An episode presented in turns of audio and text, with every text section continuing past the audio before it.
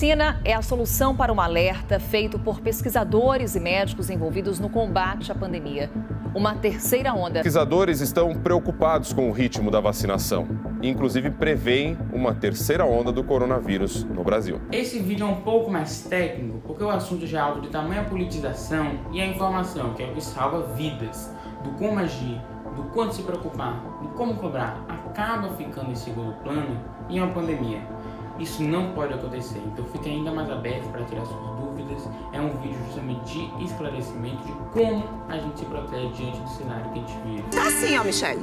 A gente está nesse abre e fecha, a gente está nesse aumento e nesse, nessa diminuição dos números, e isso acaba essa sensação de enxugar gelo, é o que a gente está sentindo. Né? Vemos um recrudescimento da onda pandêmica que chegou a estabilizar em um alto platô, mas não abaixou ao ponto de dizermos Poxa, pulamos uma onda. Agora nos preparamos para superar mais uma batalha, a chamada terceira onda. Nada disso ocorreu. É um recrudescimento da onda que aí está nas palavras da infectologista Glória Teixeira. A variante indiana que já está presente em muitas cidades britânicas.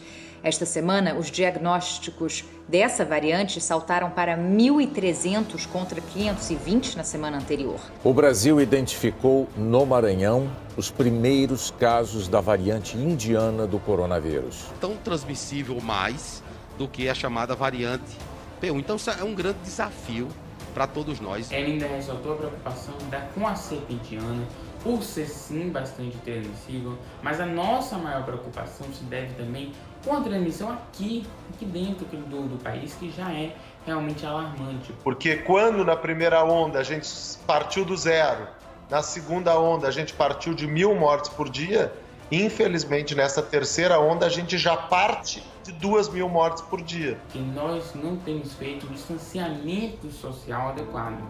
Então, nós não temos o vírus circulando intensamente na nossa própria circulação.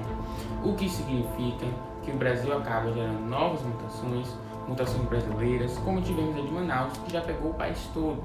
Já temos agora também a P4 no interior de São Paulo.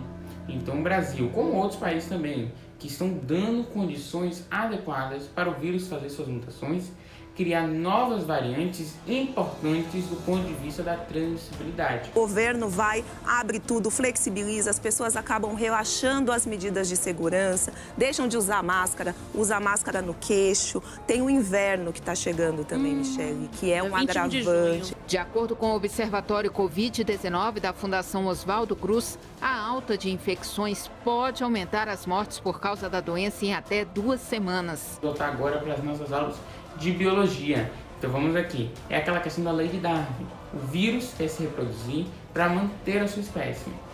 Se for para reproduzir, fazer mutações mais efetivas, e vai continuar fazendo. Então tem que se preocupar com nova cepa de sim, mas temos que nos preocupar muito mais é com o nosso papel nisso tudo, é com a transmissão interna, com a normalização, com a falta de consciência, com a falta de medidas públicas para salvar vidas.